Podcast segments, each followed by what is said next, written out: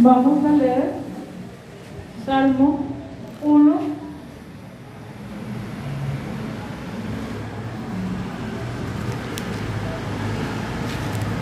Leemos en el nombre del Padre, del Hijo y del Espíritu Santo.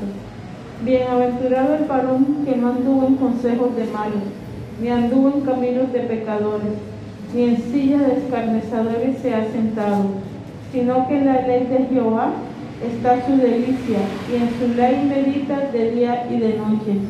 Será como árbol plantado junto a corrientes de agua, que da su fruto a su tiempo y su hoja no cae, y todo lo que hace prosperará. No así los malos que son como el tamo que arrebata el viento. Por tanto, no se levantarán los malos en el juicio, ni los pecadores en la congregación de los justos porque Jehová conoce el camino de los justos, mas la senda de los malos perseverará. Vamos a orar. Padre Celestial, en nombre de nuestro Señor Jesucristo, colocamos, Padre Celestial, este servicio ante tu presencia.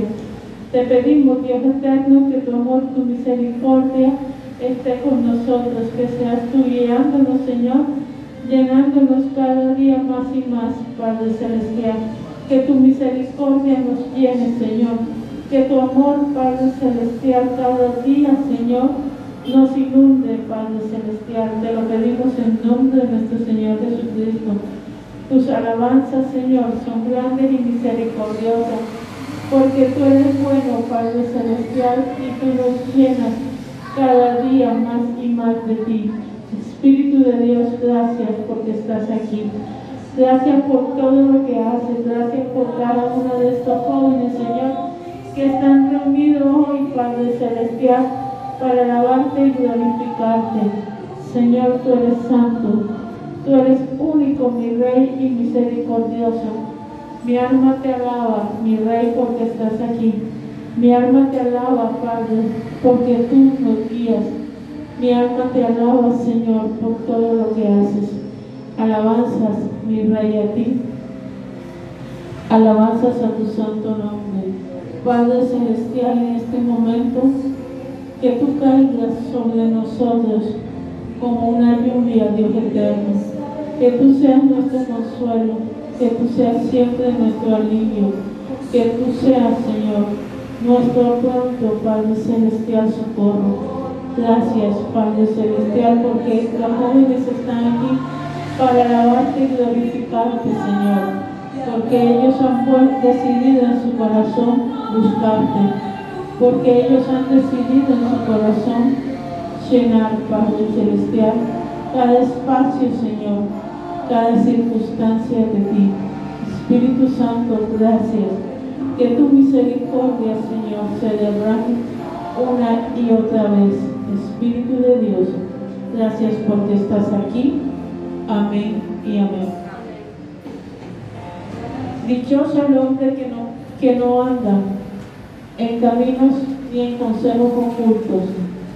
¿Qué nos quiere decir nuestro Señor con esto?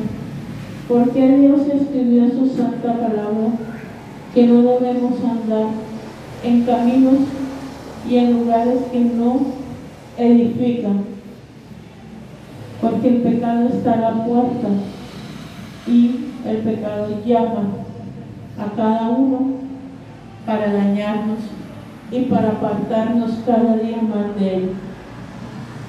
Estar en caminos de escarnecedores es estar con amigos que nos infunden ir a tomar, que nos dicen no seas bobo, no vayas a la iglesia, porque ahí tú si eres bobo, en vez de irte con nosotros a parrandear, eh, vamos a, en vez de estar con chicas, o en vez de estar en otros lados, ya sea tomando, ya sea chismoseando, peleando, etc.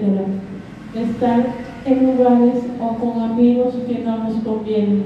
Amigos que en vez de aconsejarnos bien, nos dan malos consejos, consejos que nos pueden llevar a nosotros a una vida eterna lejos de Dios y nos pueden llevar al infierno. La mayoría de las personas nos aconsejan Hay consejos buenos y consejos malos. ¿Cuál es el consejo que nosotros debemos oír?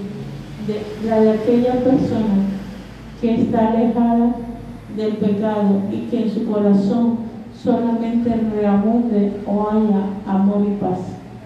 Y que Jesús sea el dueño y Señor de su vida.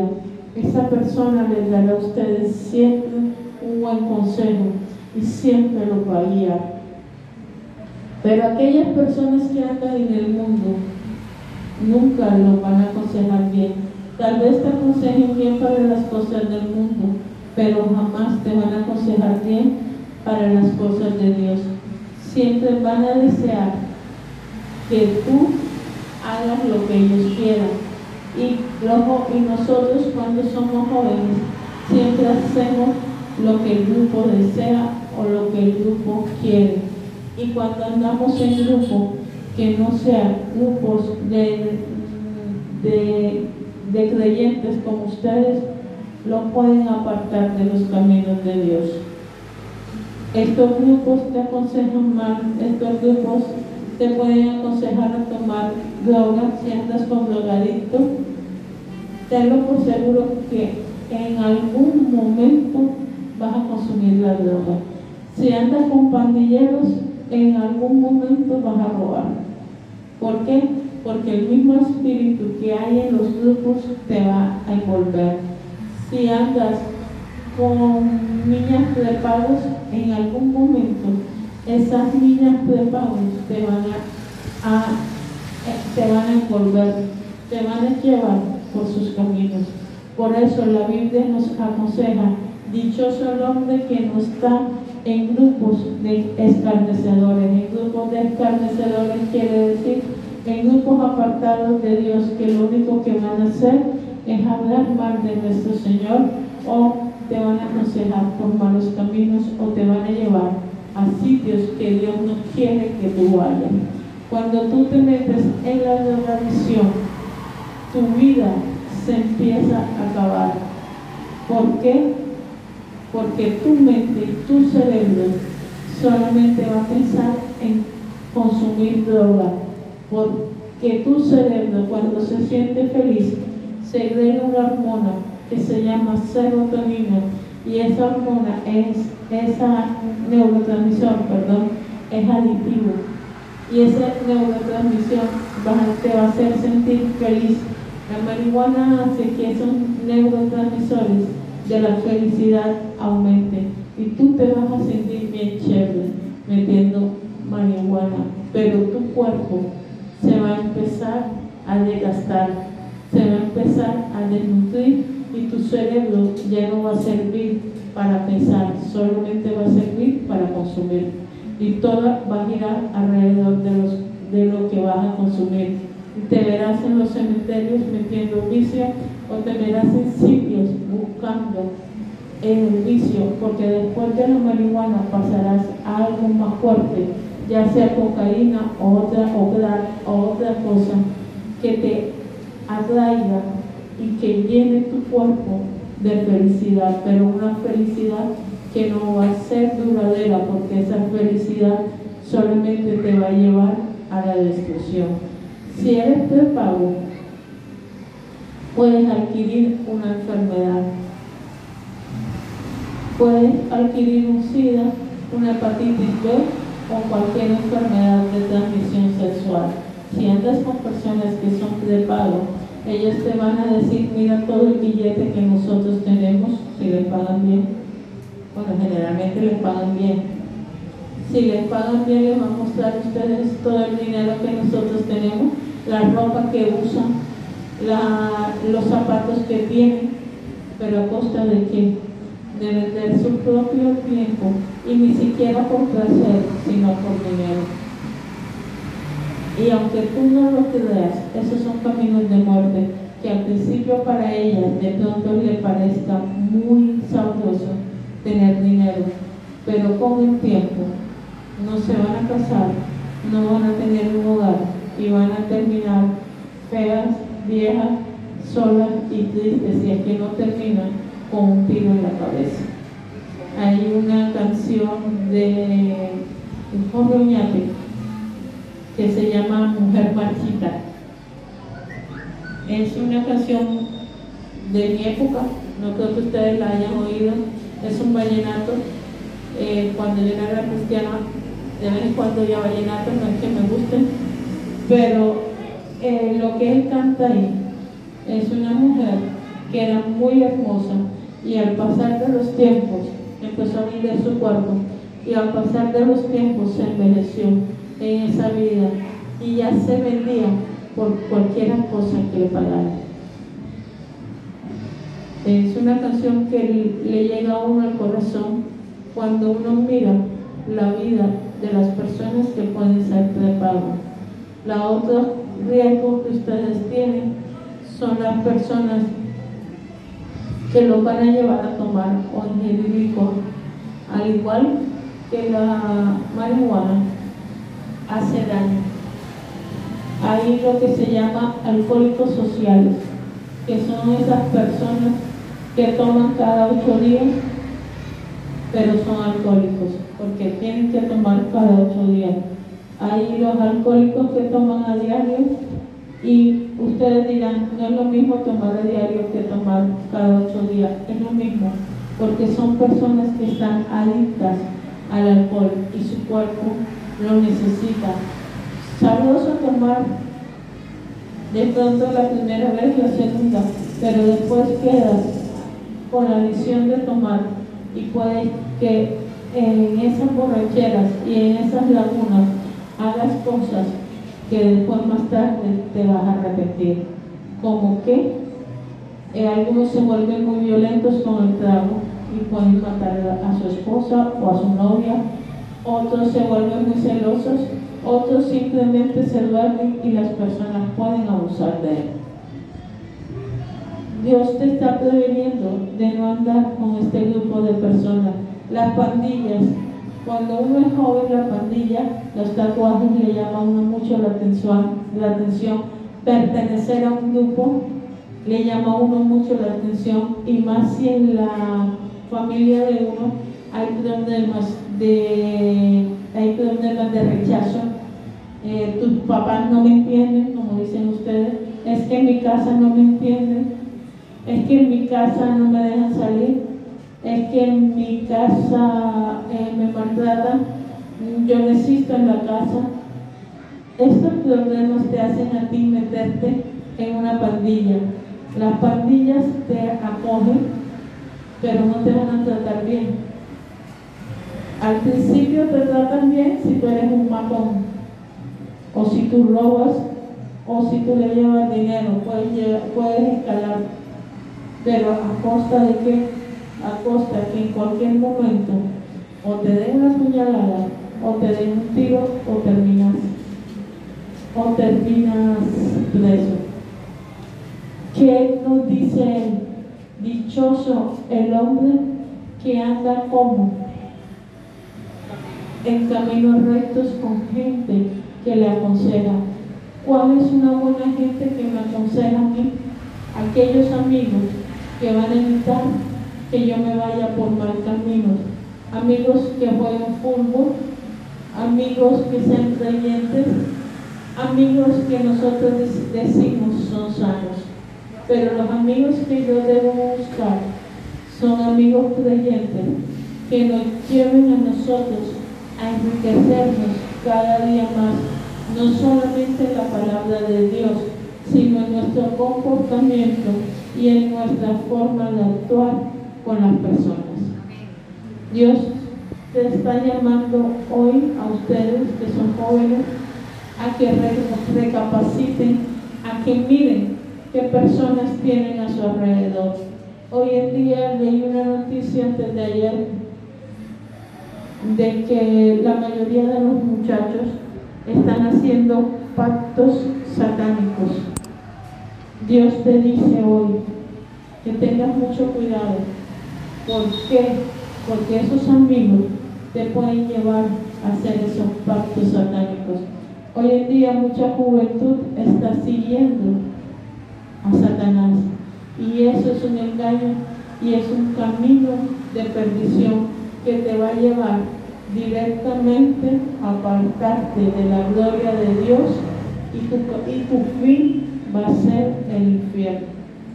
Por eso Dios aconseja en su palabra, mira con quién andas, no sigas esos caminos, porque aunque te parezcan delictosos, tu fin es una muerte trágica o el infierno.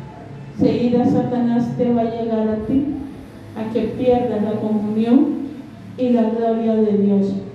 Seguir a tus amigos que te inducen a ese tipo de vida es seguir a Satanás, ya sea con pactos o en rebeldía. La drogadicción es una rebeldía, la prostitución es rebeldía, el alcoholismo es rebeldía contra Dios, la brujería es rebeldía contra Dios, el satanismo es rebeldía contra Dios. ¿Qué quiere el Satán? Que ustedes se aparten de Dios y que ustedes dejen sus caminos. Recuerda que Dios dio la vida por cada uno de ustedes y Él quiere bendecirte. Creo que a Manuel se le cumplió una profecía, pero no se le dio 100%. Lo llamaron a fútbol. Dios le dijo, sin conocerlo a través de un profeta, que iba a ser llamado al fútbol. Fue llamado, le creyó a Dios, fue llamado no sabemos por qué circunstancias varias veces se, se lesionó la rodilla, pero Dios todavía tiene ese llamado. Y si persistes en la mano de Él, y si el Evangelio es una forma que Él quiere llevarte para que tú prediques y haces lo que Él quiere, así como lo hizo los cristianos que están en el pueblo, Dios puede levantarte y seguir con el milagro que Dios ha hecho. Dios tiene promesas para cada uno de nosotros, de los que estamos aquí, pero Dios exige primero que no seas rebelde, que no, seas, que no sigas caminos que te van a conducir a alejarte de Él, que no sigas a dioses falsos. Dios te dice hoy, mira lo que vas a hacer. Dios quiere bendecirte. Cuando una persona anda en los caminos de Dios, es una persona bendecida. Tal vez no tenga mucho dinero, pero todo lo que hace, Dios lo bendice. Y todo lo que hace, Dios lo prospera. La prosperidad no es solamente dinero, la prosperidad es a nivel de salud, la prosperidad es a nivel mental.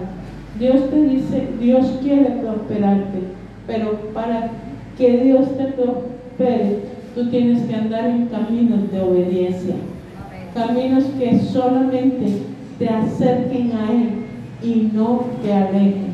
Dios las quiere bendecir a las niñas. Dios quiere bendecir a los varones. Dios quiere dar buenos esposos. Dios quiere dar buenos trabajos. Dios quiere darles a ustedes buenos amigos pero solamente les pide que anden en sus caminos y que anden en caminos de santidad, o sea, apartados de pecado. Revísense, miren bien con quienes andan, miren bien lo que Dios tiene para cada uno de ustedes y luchen por el sueño de Dios, porque todavía estamos a tiempo de cumplir los sueños de Dios en nuestra vida. Y Dios tiene sueños maravillosos para cada uno de ustedes, porque Él los ama y Él los conoce mucho antes de que ustedes nacieran. Y conocen las cosas que ustedes no conocen de ustedes. Las cosas que están ocultas en su corazón, Dios las conoce. Y solamente Él los transforma y solamente Él los llena con su amor y sin misericordia. Amén. Dios los bendiga. Les dejo como tarea que reflexionen en lo que les acabo de hablar. Miren con quién andan y miren si se han apartado de nuestro Señor. Amén. Dios los bendiga.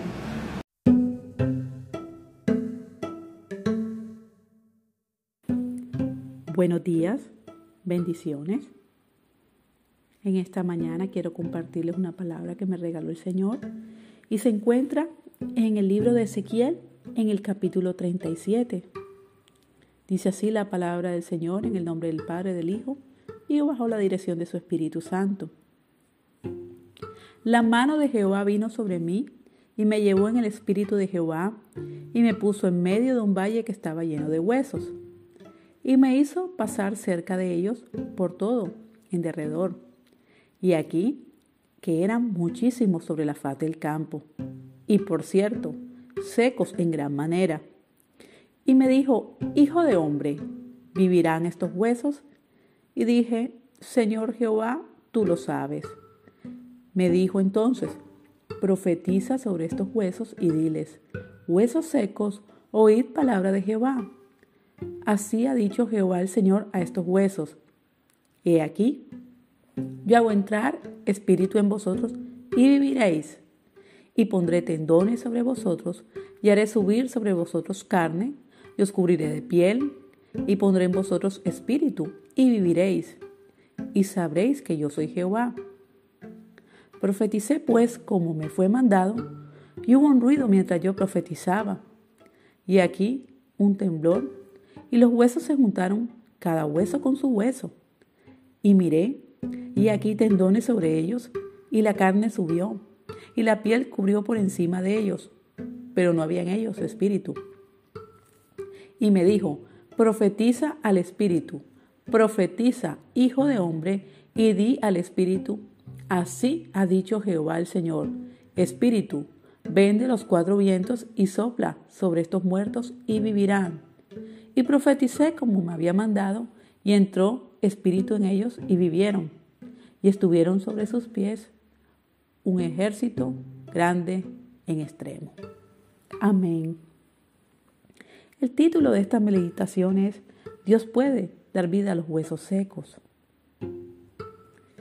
Y en el texto, este que hemos leído, vemos que el Espíritu de Dios llevó al profeta al desierto ¿Cuántas veces enfrentamos situaciones, tribulaciones o desiertos? Y nos llegamos a preguntar, ¿por qué me pasa esto? Si yo camino en orden, yo vivo en santidad, yo amo al Señor y le sirvo de todo corazón. ¿Alguna vez te lo has preguntado? Y sabes, algunas veces los momentos de prueba llegan a nuestra vida consecuencia de malas decisiones anteriores. Pero hay otros casos como en este del, capítulo, que el Señor es quien lleva directamente al, al, valle de huesos para que la fe crezca y podamos avanzar espiritualmente. Hemos visto la escena de un valle de huesos secos y secos en gran manera. A simple vista se podía ver muerte, destrucción, desolación, tristeza. Secos en gran manera quiere decir que la situación no solo era grave, era muy grave. Hoy te pregunto, ¿cuáles son los huesos secos en tu vida? Tal vez un matrimonio lleno de contienda, intolerancia, irrespeto o desamor. O pueden ser unos hijos rebeldes que no quieren nada con Dios Quizás estés atravesando una situación financiera en la cual el dinero no te alcanza para nada. O quizás puede ser una enfermedad que el médico no puede solucionar. O tal vez una situación legal que ni siquiera el abogado sabe cómo resolverla. ¿Alguna vez te has sentido que tus sueños y proyectos han muerto y que no tienes ninguna ilusión esperanza o expectativa en un área o varias áreas de tu vida. En esta historia, el Señor le pregunta al profeta, ¿vivirán estos huesos? Por supuesto que Dios lo sabía, pero él quería saber la respuesta que le iba a dar el profeta. Si hoy te preguntamos, ¿crees que tu situación o tu valle de huesos secos puede vivir? ¿Crees que Dios tiene el poder de cambiar la situación que estás atravesando? En la historia Ezequiel recibe la instrucción de profetizar a los huesos. Profetizar es hablar lo que Dios está hablando. Y si uno lee la Biblia, que quiere hablarnos Dios de vida, de esperanza, ánimo, de fe, de consuelo. Cada día debemos hacer el ejercicio examinar qué es lo que estamos hablando, qué está saliendo por nuestra boca. Y puede que nos encontremos que estamos hablando muchas palabras negativas o que tal vez participamos en la crítica, en la murmuración, o tal vez estamos hablando palabras de enojo, que están reflejando algún resentimiento de nuestro corazón. O si somos unas mujeres llenas del Espíritu Santo, pues de nuestra boca saldrá el fruto, ¿verdad? El amor, saldrán palabras de, de gozo, de alegría, de consuelo para otros. Es necesario que cada día seamos llenas del Espíritu Santo. Debemos tener todos los días la prioridad de buscar al Señor en el altar personal, no solamente cuando vamos al culto del domingo. En nuestro altar personal donde lo vamos a alabar, donde le damos gracias por todo, por lo que tenemos y por lo que aún no ha llegado a nuestra vida. No debemos descuidar la oración, debemos seguir ayunando, debemos pedir la llenura del Espíritu Santo, la sabiduría para poder manejar las situaciones que enfrentamos. Pero sabes, por más difícil que parezca la situación, debemos ser íntegras como Job. Hoy te digo que el Señor no te ha dejado ni te ha desamparado. Dios no se ha olvidado de ti. Dios sabe tu nombre. Dios sabe dónde vives, cuántos cabellos tienes. Dios sabe las noches que has llorado. Dios sabe las veces que a la gente le dices que estás bien, pero por dentro te sientes mal. Él ha visto tus lágrimas. Él ha visto cuando sacas las cuentas. Él ha visto cuando has echado currículum. Él ha visto las veces que has estado desesperada. Las pruebas son difíciles, tanto para ti como para mí, por supuesto. Nadie dijo que esto iba a ser un camino de rosas. Pero hoy, en este día, te animo a que te enfoques en el Señor. Recuerda algo importante. Dios nos ama con amor eterno y ha prolongado su misericordia. La Biblia dice que a los que aman a Dios, todas las cosas le ayudan para bien. Los procesos son temporales. Entre más nos sujetemos a Dios, nos humillemos a Él, oremos, lo busquemos, va a servir para que no retrasemos el proceso. Porque si estamos quejándonos, murmurando, renegando, no vamos a ver la salida. Pero hoy quiero decirte que para Dios no hay nada difícil ni imposible.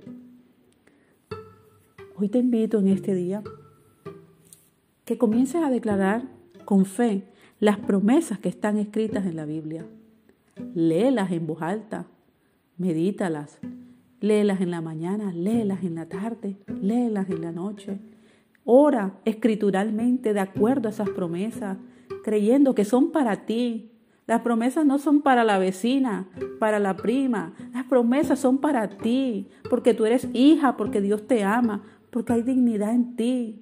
No importa tu pasado, no importa lo que hiciste. Para Dios eres preciosa, eres valiosa, Él te ama y quiere bendecirte. Quiero orar para que nuestra fe sea levantada y sea cual sea la situación, yo no la conozco, que, todas enfrentamos, no sé la que tú enfrentas, yo sé lo que yo enfrento, pero quiero decirte que tienes un Dios poderoso, un Dios que puede transformar un valle de huesos secos en un ejército. Dios puede levantar a una mujer abatida en una guerrera, en una intercesora. Así que vamos a orar. Padre, en el nombre de Jesús, en este día, Señor, queremos darte a ti toda la gloria, todo el honor y toda la honra. Tú eres bueno, tu misericordia es para siempre. Tú eres fiel, eres santo, compasivo, misericordioso. Gracias por esta palabra, Señor, porque la situación, por más difícil que parezca, para ti, Señor, no lo es. Para ti no hay nada difícil. Nada, Señor, se sale de tu control. Te pido, Señor, que tú fortalezcas hoy a la que se sienta abatida. Señor, la que está enferma, que pases tu mano sanadora, sanándola de toda enfermedad. La que se siente oprimida, Señor, libérala, Señor, de toda ansiedad, de todo estrés. Señor, la que está triste, abrázala, Señor.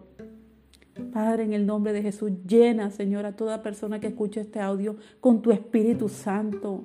Señor, la que está pasando por una situación difícil, abre las ventanas de los cielos y dale la provisión, Señor, de manera sobrenatural. Tenemos un Dios vivo, un Dios real, el Dios de lo imposible, Señor. Y hoy queremos adorarte y darte gracias de antemano por el milagro, Señor.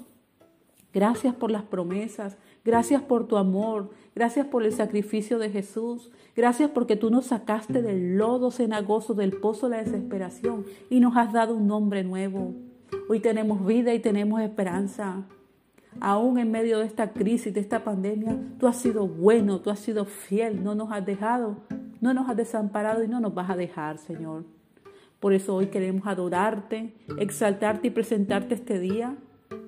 Pedimos, Señor, que te manifiestes, Señor, con tu amor, con tu poder. Señor, que des sabiduría para tomar las decisiones adecuadas y que podamos ver tu presencia, tu misericordia y tu amor todos los días de nuestra vida, Señor. Te adoramos y te exaltamos, te bendecimos en el nombre de Jesús. Amén y amén. Dios les bendiga, Dios les guarde, sigan luchando, que el Señor está con nosotras como un poderoso gigante. Bendiciones.